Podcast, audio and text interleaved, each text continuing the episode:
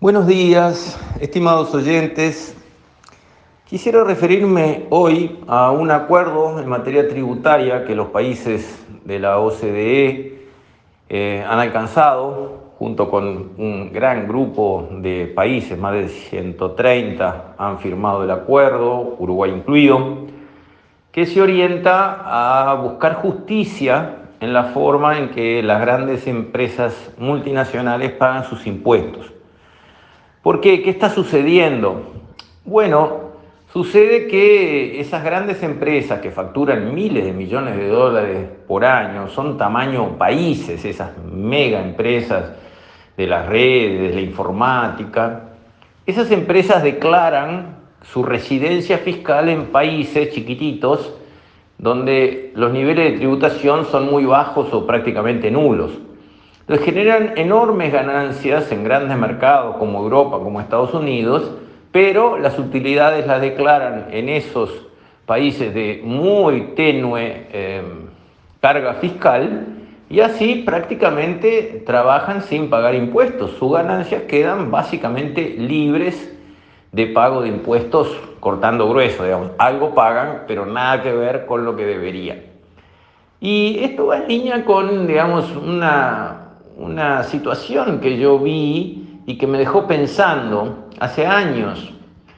Warren Buffett es de los millonarios más fuertes del mundo. Ah, van cambiando quién es el número uno, el dos, el cinco, pero digamos, está allá arriba, digamos, en el equipo Maya Oro, digamos, en materia de los que tienen mucha plata y que manejan grandes fortunas y que invierten muy bien el dinero.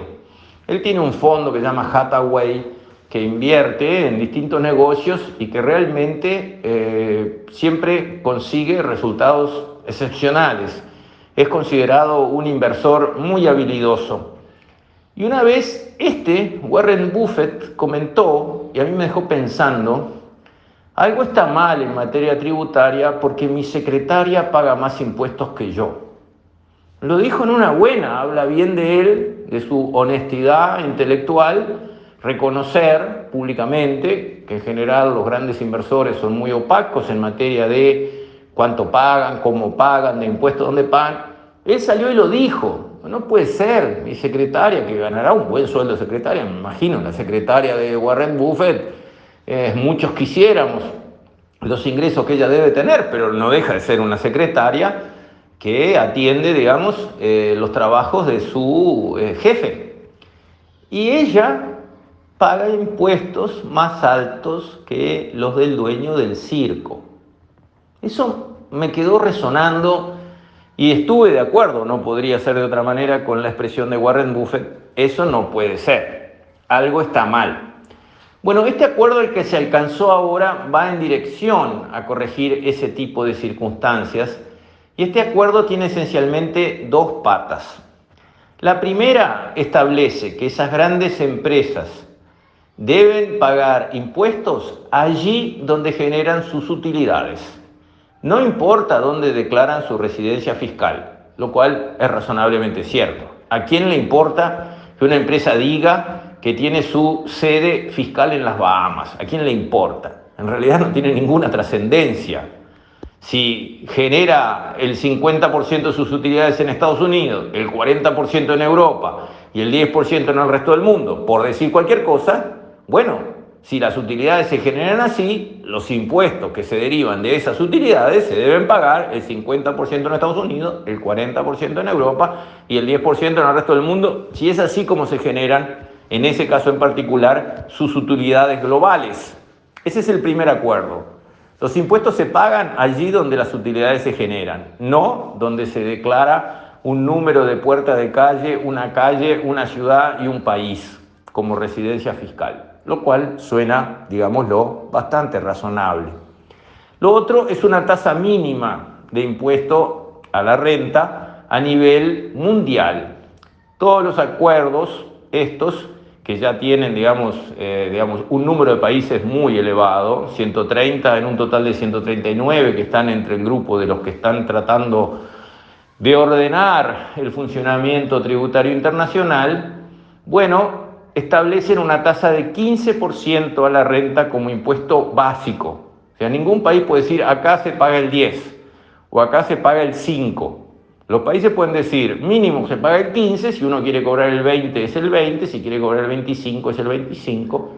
Los países pueden del 15 para arriba fijar niveles más altos de impuesto a la renta empresarial, pero no pueden fijar niveles más bajos, justamente para limitar la competencia por impuestos, ¿de acuerdo? Para que no haya ese estímulo de decir, ah, bueno, eh, acá eh, tenemos impuestos más bajos y por lo tanto atraemos más inversiones.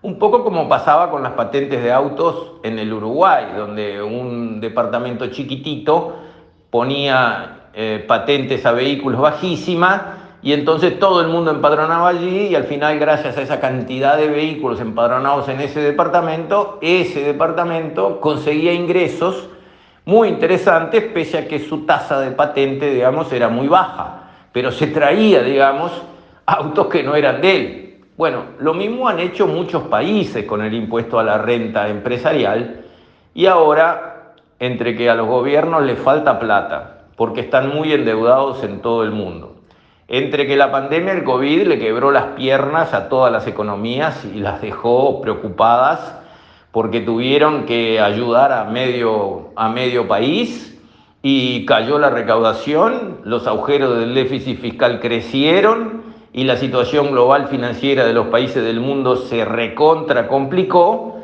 bueno, más que nunca se precisan eh, recursos fiscales. Y yo creo que eso fue lo que alineó a todo el mundo para decir basta, llegó el momento, esa plata que no se está pagando, pero se está generando, es tiempo que llegue a los países que las estamos precisando, porque todos esos dineros en realidad corresponde que se paguen y por lo tanto es hora de que empiecen a llegar a las arcas de los países para reencauzar la situación financiera de todo el mundo.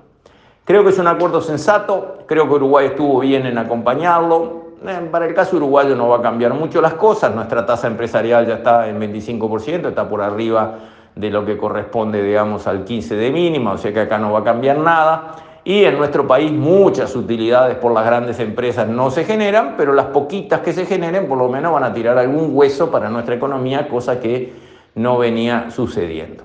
Así que simplemente para relatarles lo que es este acuerdo y dar mi conformidad con lo que fue la decisión del gobierno de apoyarlo. Con esto, estimados oyentes, me despido. Hasta mañana, si Dios quiere.